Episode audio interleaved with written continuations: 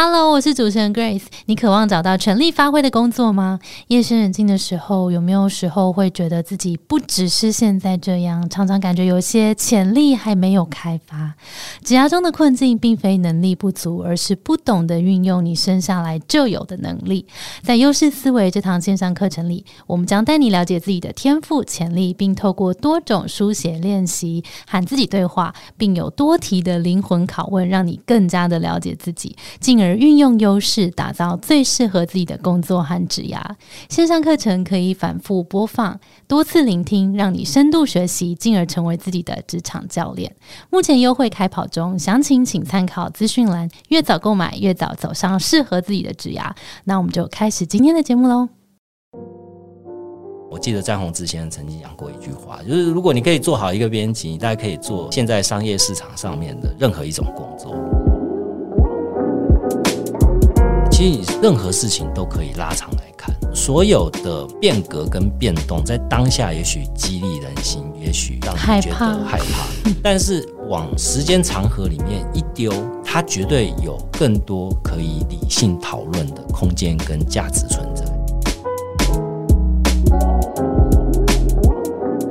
我是 Grace，欢迎收听。最近工作还好吗？最近工作还好吗？是我们很常和朋友聊天的开场白。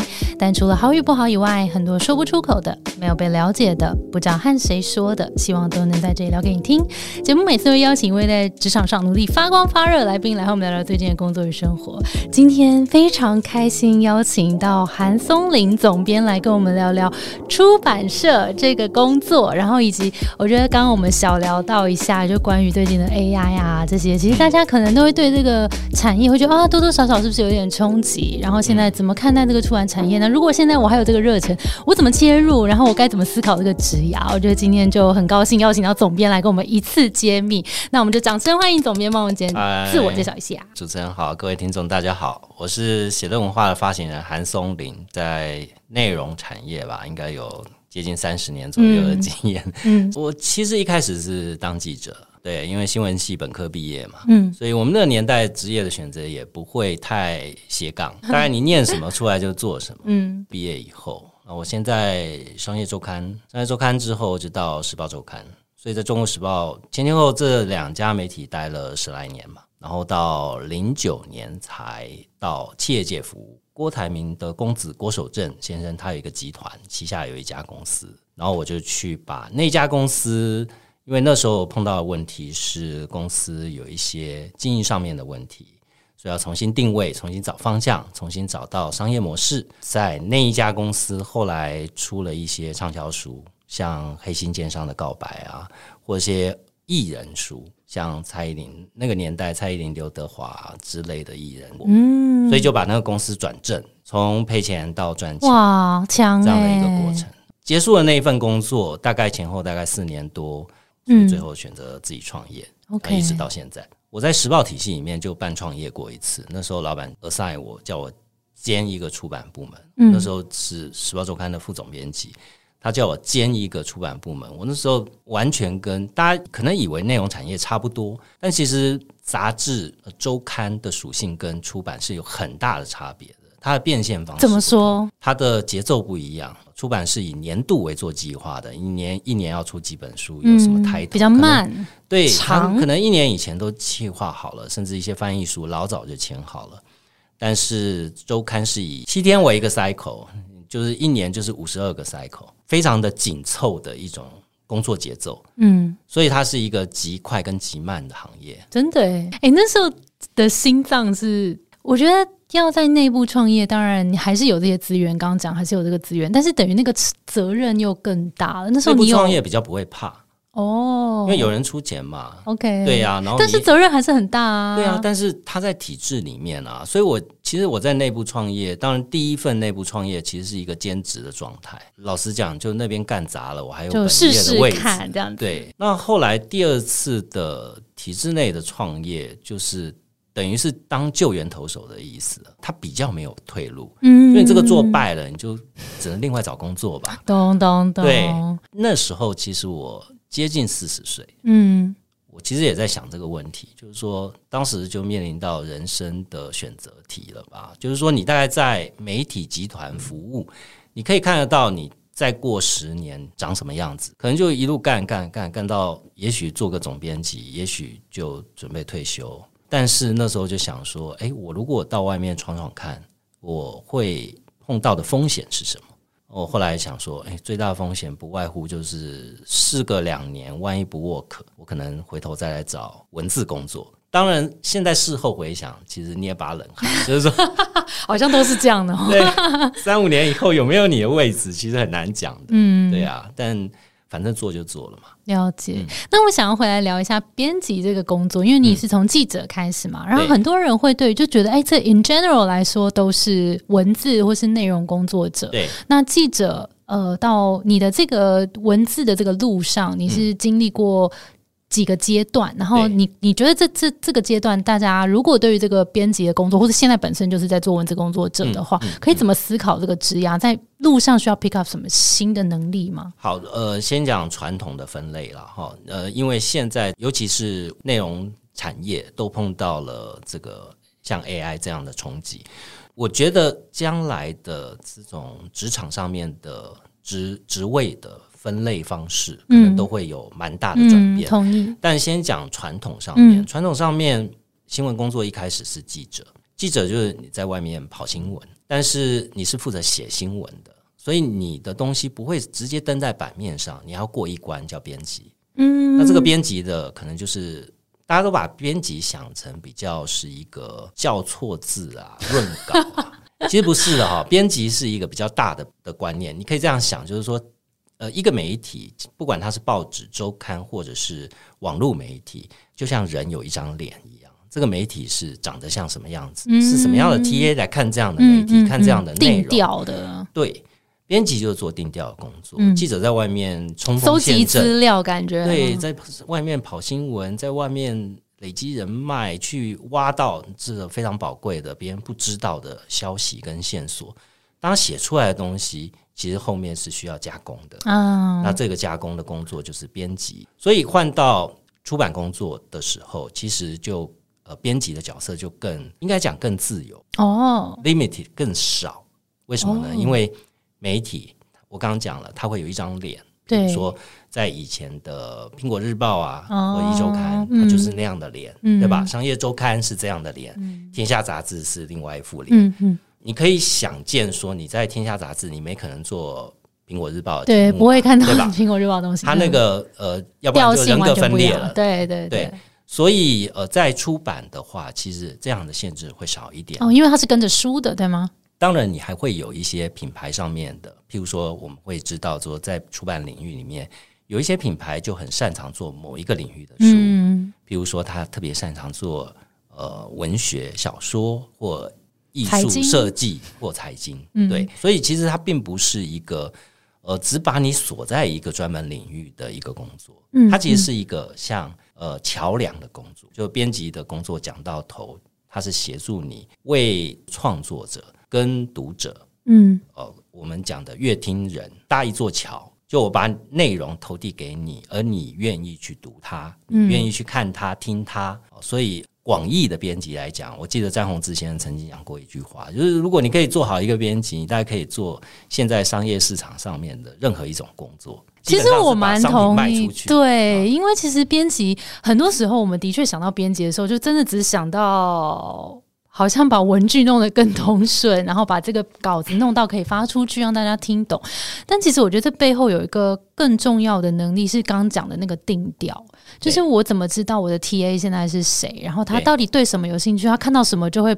就是嗤之以鼻。其实哪一些东西不要也很重要，对对不对？这就是所谓市场敏锐度。对啊，应该在很多工作里面都牵涉到这样的工作技能。那我想要代替听众来问问题了，就是如果假设今天有人是呃，我觉得分两种问题。第一个是他现在已经是编辑了，嗯，然后第二个是他对编辑有兴趣。我们先聊对编辑有兴趣的好了。假设现在是一个。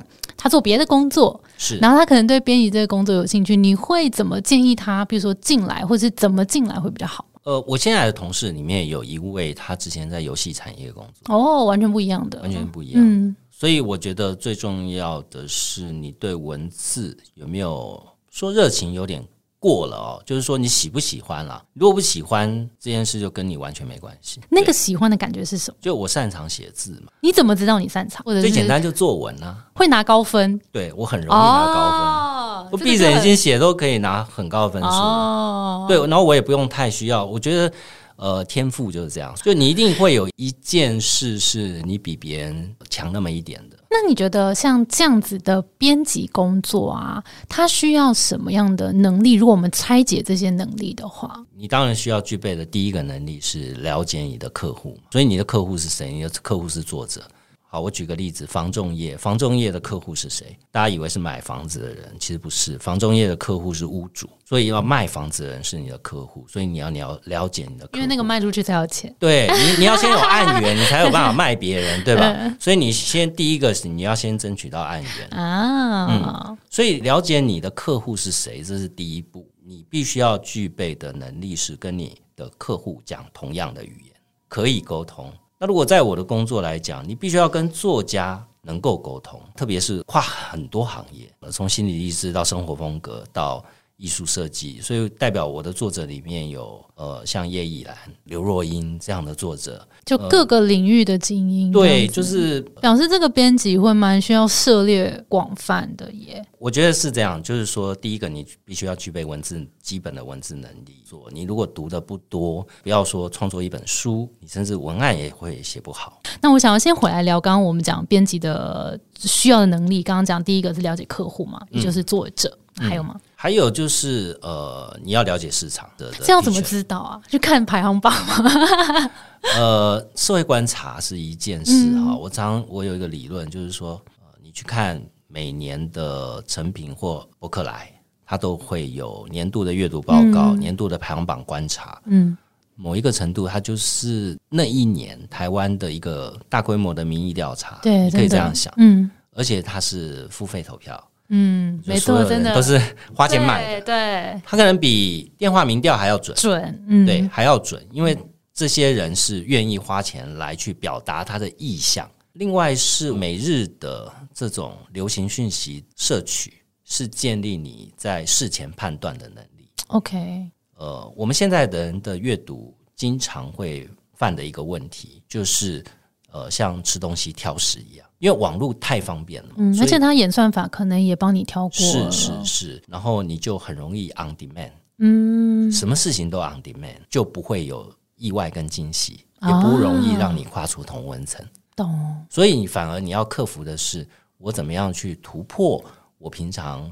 看到以外的东西哦，那这怎么怎么突破？不要接受完全接受演算法给你的东西。譬如说，有很多人的讯息，对外讯息的来源是完全靠社群。譬如说，我一定会再看一下 Google News。总之，这个大概花个片段时间。那我觉得你要做到的程度，只是我刚刚讲的一个关键词，就是你要跟他能够用同样的语言沟通，至少让他知道你做过功课。对，这其实也是我们之前做记者的基本功。如果你的工作刚好是可以像记者这样帮助你突破同温层，那你的帮助会非常大。嗯，呃，因为你是被 assign 去采访一个人的。你并不是我只采访某一个领域的人，我只跟这一群人打交道，对吧？所以你因为工作，你必须要去采访从政治人物到商界大佬，各个领域学有专精的专业工作者。起码在那访谈的三十分钟，你必须要能够跟他用同样一种语言沟通。以前我们的网络都不是，记得我刚进媒体的时候，那时候还没有网络索引功能，所以那时候还是完全要从纸本里面去调资料。哦，纸本啊，对，然后他会有管理的人员，你要跟他讲我要什么图书馆的概念。对，譬如说我就要一个某某企业集团的老板的资料，他就会把他整个 file 哇。哎，那你觉得过去那一段的经历，你如果回头看你记者那段时间，然后对应到你现在的工作，你觉得他帮助你了哪些？快速 catch，很短的时间里面去抓重点啊。OK，好，那这我就要带来抓重点这个刚回来还没聊完的这个题目了，就是就是如果我们今天想要，因为编辑感觉是每日都在做这件事情嘛，因为就是要。抓重点，不要包含你每一次在抓那个标题，那个标题到底有没有中，都超级重要。因为有些人就是看那个标题决定要不要来看嘛。对，所以这个每日的练习，我们如果一般的听众们要怎么可以开始来练习这个抓重点，培养自己抓关键字的能力。关键字。假设你在 article，假设是一个大概就是五千字就很长了，你就试着能不能用一百字以内把它啊 summary 条列式也可以，或者说你用一个大纲，把能够把它说的越短越好，代表说，哎，你从这里面学到东西。嗯，阅读最基本的能够帮到你的就是谈资，谈话的资料来源，那很容易我们透过谈话就可以理解到一个人的深浅。呃对一般人来讲，第一个呈现的最好的效果，就是让你的谈话有观点，以及有深度的。所以阅读会带给你的好处，其实这个，透过不断的阅读，不断的吸收别人的观点，从里面去划重点，把它变成你的观点。嗯，所以你看事情就会跟人家不一样，人家就会惊讶说：“哦，你为什么是这样看事情？”而且抓重点这个能力在未来会越来越重要。我们最近在看 AI 的发展，尤其是几个月，对，好像完全不一样 的功能就出来了。但是你有没有想到说，其实核心都在一件事，就是会不会问问题？真的，你如果不会问问题啊，其实它是生不出。好东西给你，而且你要越挖越深。你有没有办法得到你要的资讯？就是资讯就在那了，可是你要怎么获得？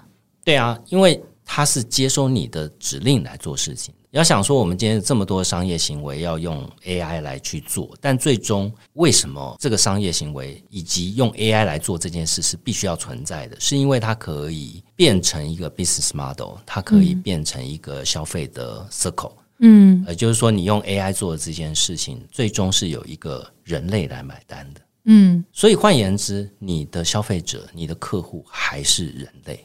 是是是，既然聊到 AI，我们就来延伸，再把 AI 聊多一点点好了。就是因为也蛮多人，其实不只是出版业啦，但我们今天可以先讲出版文字工作者。对呃，看到这个有呃 AI，尤其是 ChatGPT 的应用这么的方便，然后就会开始思考说，这东西是不是会影响到我的工作？我该怎么看待？那身为出版社主理人，怎么看待这件事情？我最近在编一本书稿，灵感练习，灵感练习，嗯，so far 暂定，OK OK。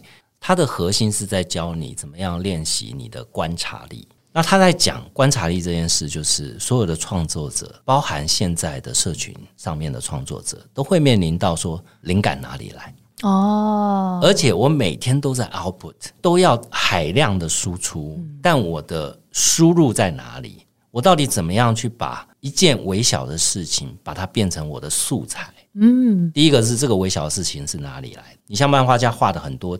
内容，你想嘛，他的生活跟你我无异，他也是在过一天二十四小时的生活，所以他最多的呃呈现他漫画的是小题大做，对，小题大做啊，从生活里面去寻找灵感啊，或者说他在描写人跟人之间的情感的时候，他套用他观察到内化到他的内容里面去。好，所以会问问题的能力，其实就来自于这些地方啊，这这个其实非常重要，就是。如果你没有对生活周遭有足够多的好奇心，你会不知道说要问什么。对，回到 AI 的这个题目，呃，AI 目前能够做到的事情是人的助理。严格来讲，它现在能力，它帮人做到，譬如说，我前面讲传统媒体有所谓的资料室，有专门的人力在收集这些资料，现在不用了，因为现在社群呃网络。上面的大数据已经解决掉这个问题。那未来呢？我跟同事讲说，为什么我们现在就要开始关注 AI，以及我们现在是每个礼拜有一次的会议，专门在讨论和使用 AI。哦，那所以他会在各行各业各领域，包含我们出版领域也一样，都会碰到一些问题。你现在想当然了，它可以帮我解决的，譬如说像翻译工作，我曾经试他让他做翻译，其实八成了吧？嗯嗯。其实我也试过，我觉得它比 Google 翻的还好，翻的好很多，好很多，不是还好而已，是非常巨大的进步，对，非常巨大的进步。它已经像是一个人翻出来的东西了，当然它不到专业的译者翻出来的水平，但对于我们编辑工作，我们起码是第一个，我们在拿到理解上已经没问题了。对，我们在拿到海外书稿的时候，他协助我说，在短时间可以快速的理解。哦，这本书的内容，呃，让我决定我要不要花哦，接下来要不要再花时间研究？要不要花时间继续？要不要花全力金去把它买下来？嗯嗯。那传统上这个做法，因为你自己的时间有限，等于你缩短了很大的时间。对，可能你都要发很多专业人士来帮你的忙，像我们会发很多审议来帮我们审。那现在的话，这个等于是他等于帮助你做掉一部分审议者的工作。嗯。然后他把一个 summary 出来以后，你可以很快速的去读，呃，你可以问他问题，说你在帮我看什么，看什么，看什么，嗯，然后有没有这个，有没有那个，所以他很快的就，只要他能够把那一整份的书稿给吃下来，那么大的资讯量给吃下来，他就可以在很短的时间帮你分析这些事情。好，所以其实总的来说。AI 这个感觉，这个工具总编这边已经用过，然后其实我这边也就是他在找资料上面，或是给我一些 input，其实是蛮快的，嗯，然后其实他给的东西也还不错，但其实刚刚讲到在内容的观察力上面，或是呃，我想要强调这个作者他的一些什么小东西，或者是说他呈现到内容上面的细致度，好像还是需要人类的这些，不管是好奇心啊，还是什么，因为最近我就在在。想一件事情，就是，呃，我最近在看一个 Netflix 的影集，然后他他叫芝加哥，他真的在讲很日常的。一些小事情，嗯，真的就是刚刚讲的一些很细微的小动作。他讲出来的话，他搭配他的动作，其实不是只是为了讲出来这个台词，让我们可以理解后面的背景而已，而是我们看到的是这个人真的是他好像不是在演这个角色，而且他真就是这个角色，可能就是整个导演的功力、编剧的功力、台词。对我来说，一个好的作品好像是需要涵盖这些很感性、微小的。小细节，嗯，而不只是告诉我说哦，步骤 A B C D。那步骤 A B C D 这种就比较像是 A I 可以带给我们的东西。对啊，所以我觉得现在很多对于 A I 的恐惧其实是没有道理的。可是我觉得好像也不能这样讲，因为我我就现在就在试着想说。哇！假设我现在是 刚毕业，然后我就看着这一波这样子，然后我都还没有出社会，我不确定我的专长在哪里，然后我就这么就看到这个这么厉害的工具出来，我在想我会不会真的超级焦虑？呃，如果是怎么办？总编以现以现在的我来讲，我不会。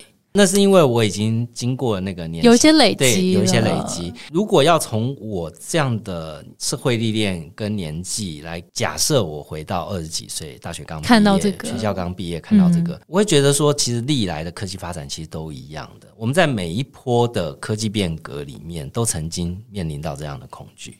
也是哎，那时候网络出来的时候，不就已经一波出版社都已经快死了吗？是，但事后回正，对你还是要去想这件事到底是谁来消费你。所以，如果你今天是大学，甚至你是在就学中，顺着这个角度去思考，你要去思考的绝对不是说我的工作会不会被替代。严格来讲，我觉得每个领域都不会完全被替代。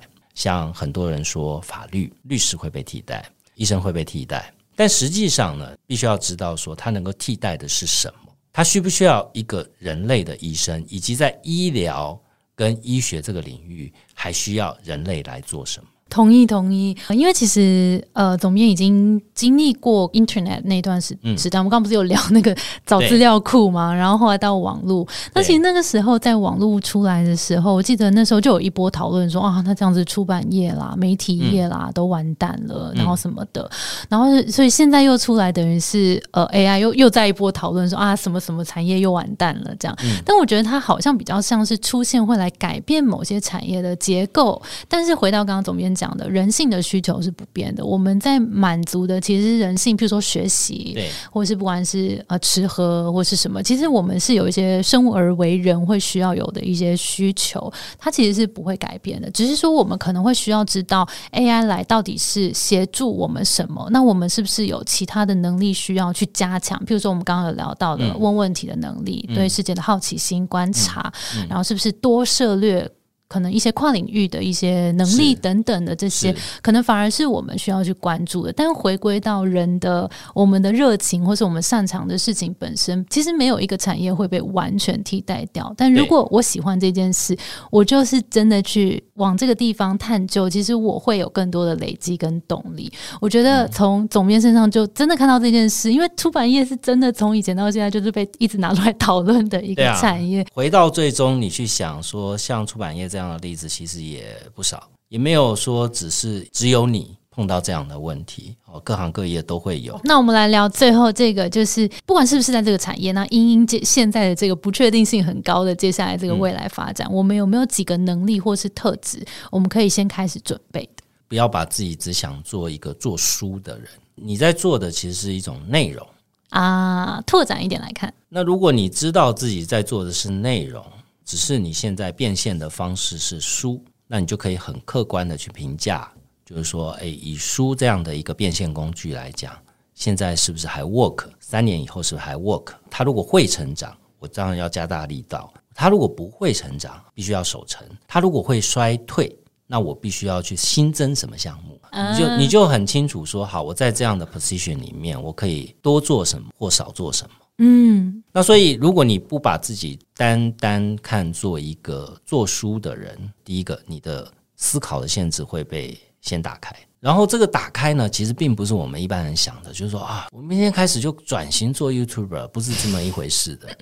就是它只是让你更客观的去想说，好，那我今天在出版这个行业里面，我必须要怎么样重定位自己？我们随时都必必须要重定位了，每一本书都需要重定位。从定位，并不是说我就不出这本书了，而是我有没有另外一种解释方式来解释这本书。所以，这是变成我们工作上的日常。我刚刚从这段分享里面听到两个重点，第一个是拓宽想象，模糊化你的角色。嗯，就是刚刚讲，不要把自己想成只是一个做书的人，因为他可能对应到回来我们讲人性的需求的时候，他其实是需要大量内容，或是 input，或是学习。嗯，所以呃，模糊化你现在的角色。然后拓宽他的想象。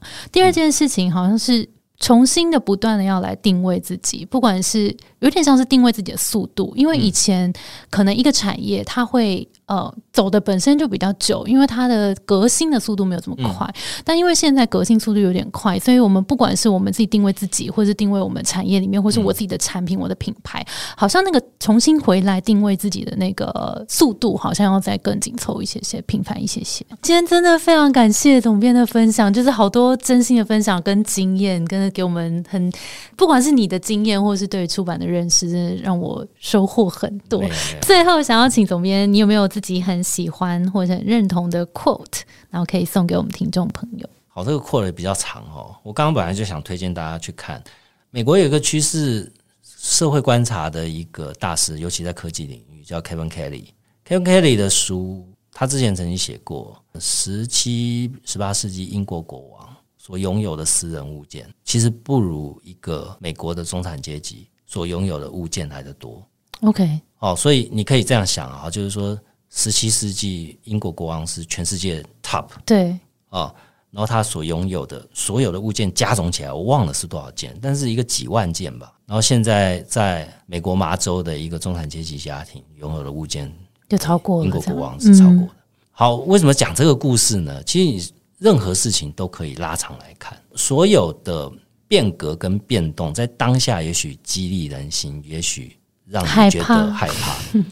但是往时间长河里面一丢，它绝对有更多可以理性讨论的空间跟价值存在。所以，当你会因为某一件事情产生很严重的焦虑、不确定性的时候，就试着去看这一类的东西，试着把自己拉到一个更大一点点的格局里面去，拉长一点点看，让自己回到最基本的出发点。我们生而为人啊。很多时候，最基本的就是日常生活的节奏。嗯，哦，这是我们生而为人最基本的。所以，如果连这个节奏都过不好，不要想说你有什么多大的野心、企图跟格局。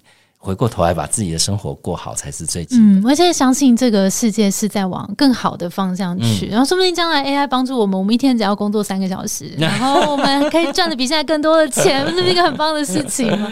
好了，今天真的非常感谢总编，那我们今天节目就到这边了。我们的节目是整理工作还好吗？如果你在职涯上遇到任何的烦恼，欢迎到节目资讯栏看我们更多的服务。我们也会把总编的 Podcast 放在这边，让大家可以去听。谢谢，然后谢谢你的收听，我是 Between Goals Grace。我们相信这场不是一个人的战斗，一群人一起前进，绝对比一个人走得更踏实安心。我们陪着你一起把家走得更顺利。如果你也喜欢我们的话，欢迎订阅我们的 Apple Podcast，也分享给你身边的朋友，或留言给我们，也可以到节目资讯栏追踪我们的 IG 和社团。那我们就下周见喽，拜拜，拜拜。